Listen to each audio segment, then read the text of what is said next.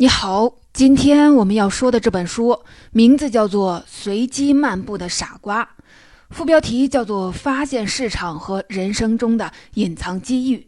本书的作者叫做纳西姆·尼古拉斯·塔勒布，他是美国著名的畅销书作家，还是纽约大学的特聘教授。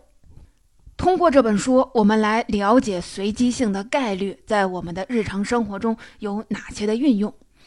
塔勒布的这本书和另外的一本书《黑天鹅》都是超级畅销书，在美国卖的特别好。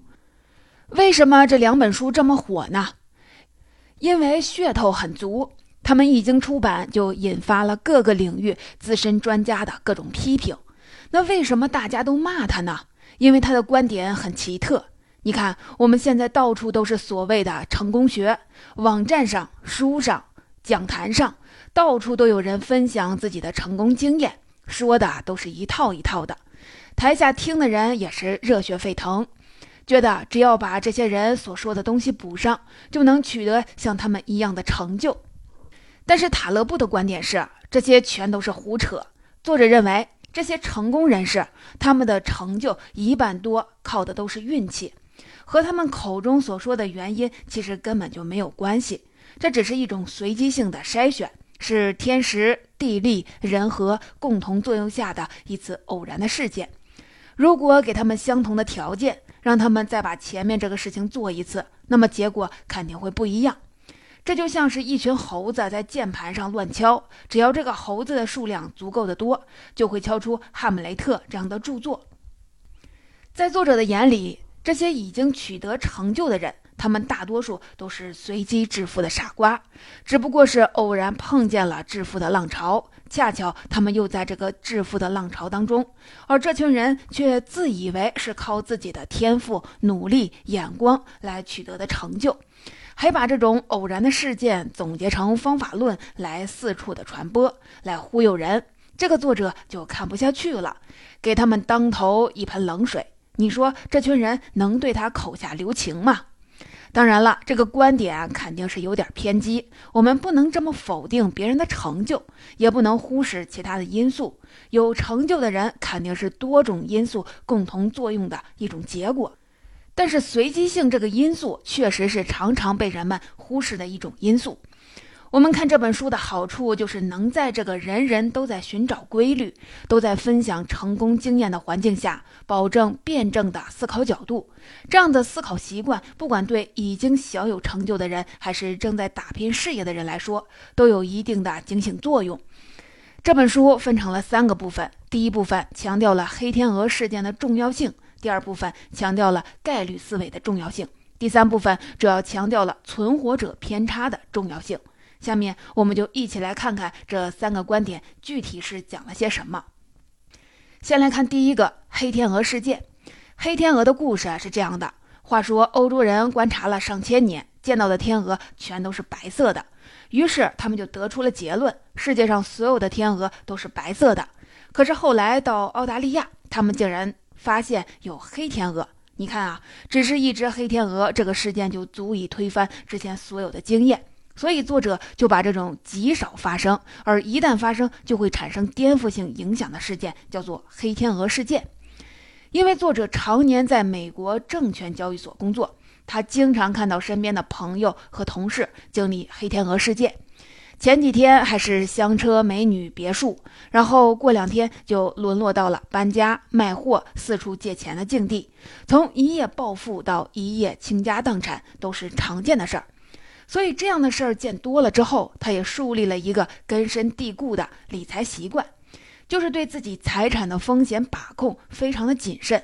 在他看来，一个稳定的牙医工作，虽然每年只能赚个几万块钱，富不了，但是比那种整天在刀尖上跳舞的，有可能一夜输了个精光的证券交易员来说要富有的多。因为牙医永远不会是一夜破产，就像在牌桌上。不管你面前赢了多少钱，在作者看来，这些都是不太重要的事情。最重要的事情是不要下牌桌。只要不下牌桌，总有机会再来一把。所以，给自己留好保底的钱，让自己用最稳定的方式去玩儿，这才是最重要的。不管赢的概率有多大，永远不要全部压上自己的筹码。其实，这种保守的投资观点在投资界是受到普遍认同的，因为这些风险投资家普遍都会认为，懂风险管理的这才叫投资家，不懂风险管理的那叫做赌徒。比如巴菲特，他就把自己的投资理念归纳为了六个字，叫做“成大功，必大险”。成大功是说要玩就玩大的，这样才能赚到大钱。但是比赚钱更重要的一个就是避大险。有时候赔的少，在他的眼里也是赚的，而且往往比赚到钱还高兴。所以，及时的止损在投资界是非常重要的一个能力。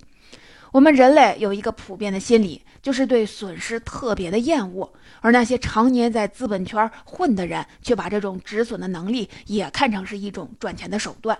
这就是高明之处，有止损能力，他才算有能在资本市场玩的基本功。不管是在哪个领域，最大的风险就是黑天鹅事件。而且黑天鹅事件有一个特点，就是完全不可预测。唯一能预测的就是它一定会到来，因为按照概率论的统计规律，时间它会烫平所有的随机性，所有的事情都会趋近于一个平均值。我们就拿证券市场来举例。一个交易员正常的工作生涯要做成千上万次的交易，所以证券市场就是一个可以在很短的时间里就能看到各种投资结果、各种可能性的一个地方。根据作者常年的观察，那些所谓的明星交易员，在他眼里就跟那些键盘上敲出哈姆雷特的猴子没有什么两样，因为他们做的交易足够多，所以总有蒙对的时候。当然了，如果他们蒙错了，那赔的也不是自己的钱，而是顾客的钱。普通的顾客都是有损失厌恶心理的，就是赔了钱一定要赚回来。这个时候，交易员如果在绘声绘色的一通的劝说，向顾客保证自己发现了某种的规律，这样一忽悠，顾客就很容易被套牢了。而且顾客赔的越多，就越不想离开。如果这个证券交易员蒙对了，他们就会拿着这个案例四处的跟人说自己的投资技巧。特别好的交易员通常自己都是不炒股的，他们只赚手续费。所以很多人在股票市场赚了钱，其实和交易员没有半点关系。最根本的原因就是赶上了某个公司的发展形势比较好而已。在概率中有这么一种说法，就是如果一件事情的结果过于惨重，根本承受不了，那么这件事情不管它成功的概率有多高，它成功之后得到的回报有多大，其实都无关紧要，都没有任何意义。举个例子，就像是俄罗斯转盘游戏，假如枪里有一颗子弹，这颗子弹有六分之一的概率发射出来。现在如果让你对着自己的脑袋开一枪，就能给你一千万，那你干不干呢？有些穷困潦倒的人可能会愿意冒这个险，但是作者认为，敢赚这个钱的人一定是一个水平低劣的赌徒。这个钱不管有多少都不值得去赚，因为这个最坏的结果谁都承受不了。我们人类有一个习惯，就是在遇到黑天鹅事件之后，往往要找各种各样的解释，总想找出这些事情之间的因果关系。其实，在作者看来，这就是迷信。就像一个原始人，他摸了一下鼻子，结果天就下雨了，然后他就认为自己摸鼻子和天下雨之间有某种因果关系，于是他就仔细的研究摸鼻子的技巧。如果哪次他自己摸了半天，天没有下雨，他就认为自己摸的姿势不对，然后他会不断的改进自己的姿势。你看啊，迷信就是这样的。再比如说算卦，比如说看风水。都是人们在给一些不可控的现象找原因，最后获得一种心理上的舒适感，一种对未来的掌控感。凯恩斯写过一本书，叫做《概率论》，非常的著名。他是一个精通概率问题的专家，但是即使这样，他也很难把这种思考方式运用到生活中来。比如他本人就先在外汇市场上摔跤，赔了一大笔的钱，然后转战股票市场，又是一通的惨败。最后实在是没有办法，眼看就要破产了，才选择及时止损。这就说明理论只是一个方面，最重要的还是实践。所以接受事物的随机性并没有那么容易，就算我们知道，也很难接受它，因为这就是和人性在做斗争。其实塔勒布之所以对黑天鹅事件这么的恐惧，也是因为他家族的惨痛经历。他的祖父和祖母都担任过黎巴嫩的副总理，可以说是权贵世家。但是就遇到了一次黑天鹅事件，就从巨富一夜之间变成了赤贫。后来他常年的在资本市场混，也是因为自己的运气躲过了很多次的黑天鹅事件。他也看到很多周边的人瞬间从巨富转到了赤贫，所以这种过来人的提醒对我们来说还是很有参考价值的。下面我们来说一说概率思想的重要性。在历史学界，大家常常会提出这样的假设，比如说，当年秦始皇如果没有统一六国，我们现在会是怎么样的？比如说，美国如果当年输掉了独立战争，我们今天世界的格局又会是怎么样的？再比如说，二战中英国如果向希特勒投降了，我们现在的整体状况又是怎么样的？从这个角度看，我们就可以发现，历史其实有无数种的可能性，而我们只是处在了当中的一种而已。其实，我们生活中的任何一个小的决定，都会在未来对我们的生活产生影响。那怎么样让这些小决定一个一个连起来之后，能把我们的生活导向一个更愉快、更幸福的境地呢？这就需要用概率思维来做选择。概率是一个特别有意思的事情。任何一件事情在发生之前都有一个发生的概率，这个概率既不是百分之百，也不是百分之零。一件事儿不管它的发生的概率有多小，它都有可能发生。而只要是它发生了，它在历史中就占百分之百。这话有点绕，我们来举一个例子。就像是投硬币，谁都知道投出正面和投出反面的概率是一样的，都是百分之五十。但是当你揭开手掌展示这个答案的时候，它正面就是正面，反面就是反面，毫不含糊。另外，概率还跟过去发生的那些百分之百发生的事件没有一点关系。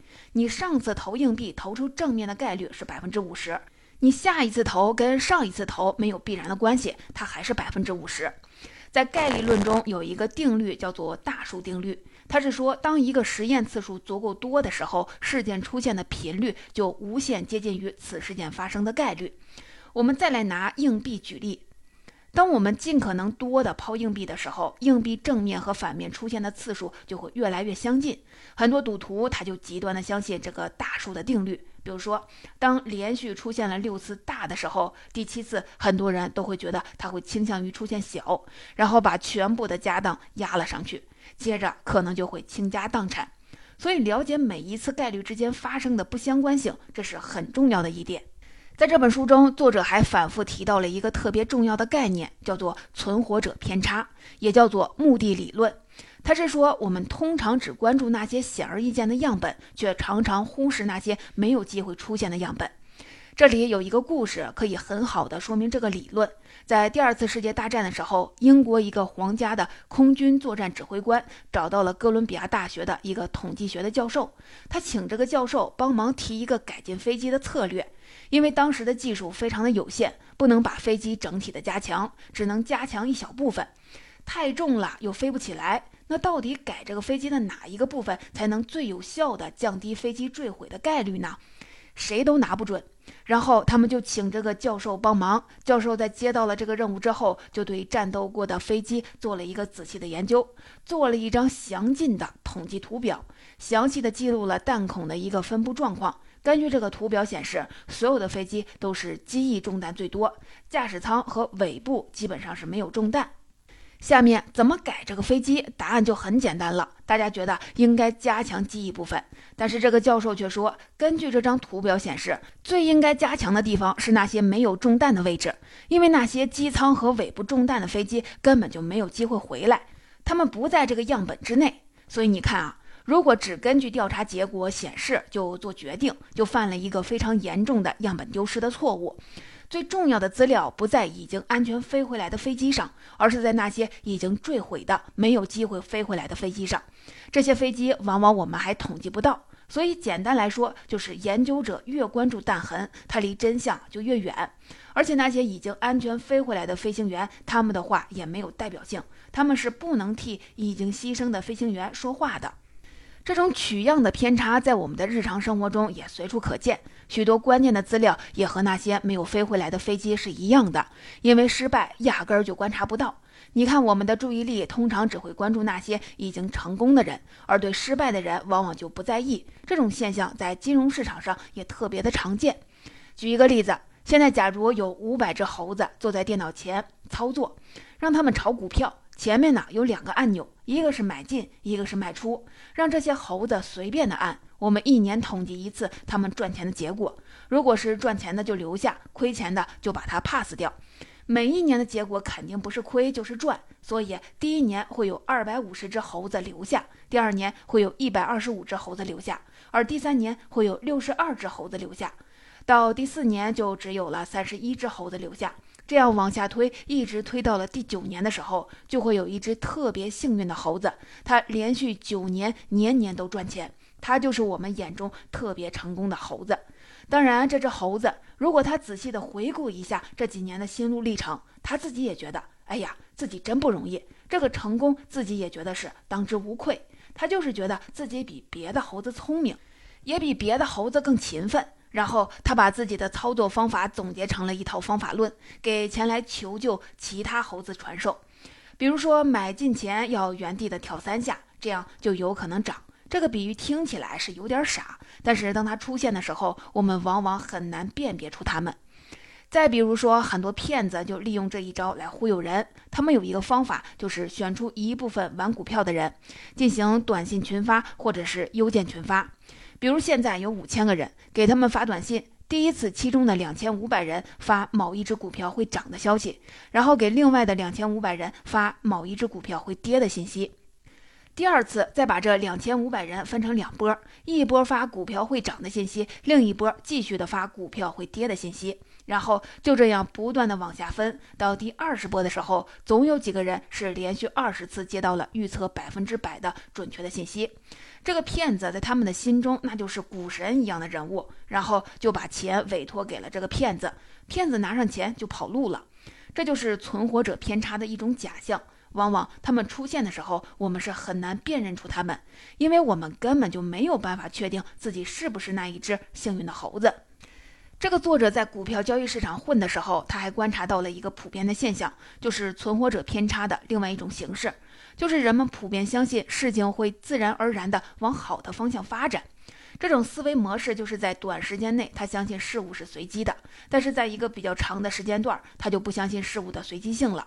比如说，我昨天花了一千块钱买了一只股票，今天涨到了一万块钱，就没有人觉得我是靠技术，基本上都会判断我就是走了狗屎运。但是如果我三年前就买了这只股票，已经投入了市场，今天已经赚了一万块钱了，这个时候就会有很多的人觉得我可能不是靠运气，我可能就是有什么独特的操作方法。其实一天和一年是一样的，并不会因为时间被拉长了，它的随机性就消失了。上面说了，我们在面对随机性的时候，经常会踏入一些误区。那么，怎么样才可以避免这些误区呢？作者给我们总结出了两个小技巧。第一个就是要避免路径依赖，也有就是我们经常说的惯性。我们一般人都会有一种倾向，就是死守着自己的观念，觉得轻易改变观点、轻易改变立场，那就是一种墙头草的行为，是说话不算数、没有立场的表现。但是作者认为，我们之所以会死守着一个观念，只是因为我们在这个观念上投入的时间比其他的多一点罢了。因为投入的时间多，就觉得有价值，不想轻易的放弃。先入为主，其实是我们大多数的人一个天性。不死守自己的观念，那才是一种很罕见的特质。据作者的描述，索罗斯就是有这种特质。他通常都是前一秒还对一个项目信心满满，准备大干一场。下一秒就立马变脸，说放弃就放弃。总之就是让人猜不透。他每次在改变自己主意的时候，觉得没有任何的不好意思，完全没有心理负担。因为市场在不断的变动，选择观念当然也要跟着变，所以理性的对待外界的环境，及时的做出调整，而不要被所谓的面子给绑架，才能不断的成长。第二个小技巧是要学会屏蔽噪音。我们现在炒股票，大多数的人都喜欢玩短线。觉得见效快，每天盯着大盘起起落落，心情也跟着不断的变化。其实这样特别的累，特别的耗人。而作者的观点是，如果选定一只股票，就要尽可能的少看盘，你该干嘛就干嘛，没必要一天二十四小时盯着大盘，因为那样特别的浪费时间。那些整天盯着盘看的人，看起来可能是比较灵敏，短期内会觉得自己掌控了某种节奏，但是他少算了一笔账，就是时间的账。他把大量的时间花费在了自己压根儿就控制不了的事情上，其实是一件很不值得的事情。何况短期内它只能捕捉到便宜性，而不是投资回报率。也就是说，时间是比钱更重要的一笔财富。不管怎么算账，都是要把时间当做一个最主要的指标加入进去。总结，我们一起来总结一下这本书，主要告诉我们了三点内容。第一点就是要警惕黑天鹅事件，即使一个机会它能赚大钱，但是如果这个结果是没有办法承受的，这个事情它也是不值得做的。第二点就是要学会用概率思维来思考问题，它会给我们生活中的选择有很大的指示作用。第三点就是要注意存活者偏差这个谬误，要学会找到那些丢失的样本。别被稀有的成功案例给迷惑了，避免上述的误区，要做到不依赖原有的路径，每天都要尽量的活得像一张白纸，还要避免噪音的污染，屏蔽不相干的信息。其实，面对随机性，面对这个不能用线性思考的事件，我们唯一能做的一件事儿，就是把我们手上的事情，把能够做到的事情做到最好。如果你现在还不知道自己想做什么，那么就先让自己忙起来，把你遇到的事情做到最后。按照作者的话来说，就是拥有一身好本事却穷困潦倒的人，最后一定会爬上来；而幸运的傻瓜，他可能短时间内借助于生命中某些好运气，但是长期来看，他的处境会慢慢的趋近于运气并没有那么好的傻瓜。所以，在这个到处都是充满随机性和不确定性的大环境下，我们对待未来的正确姿势应该是无需惊慌，只需成长。好运总会让你碰见的。以上就是今天的全部内容。不管在哪个领域，最大的风险就是黑天鹅事件。而且，黑天鹅事件有一个特点，就是完全不可预测。唯一能预测的就是它一定会到来。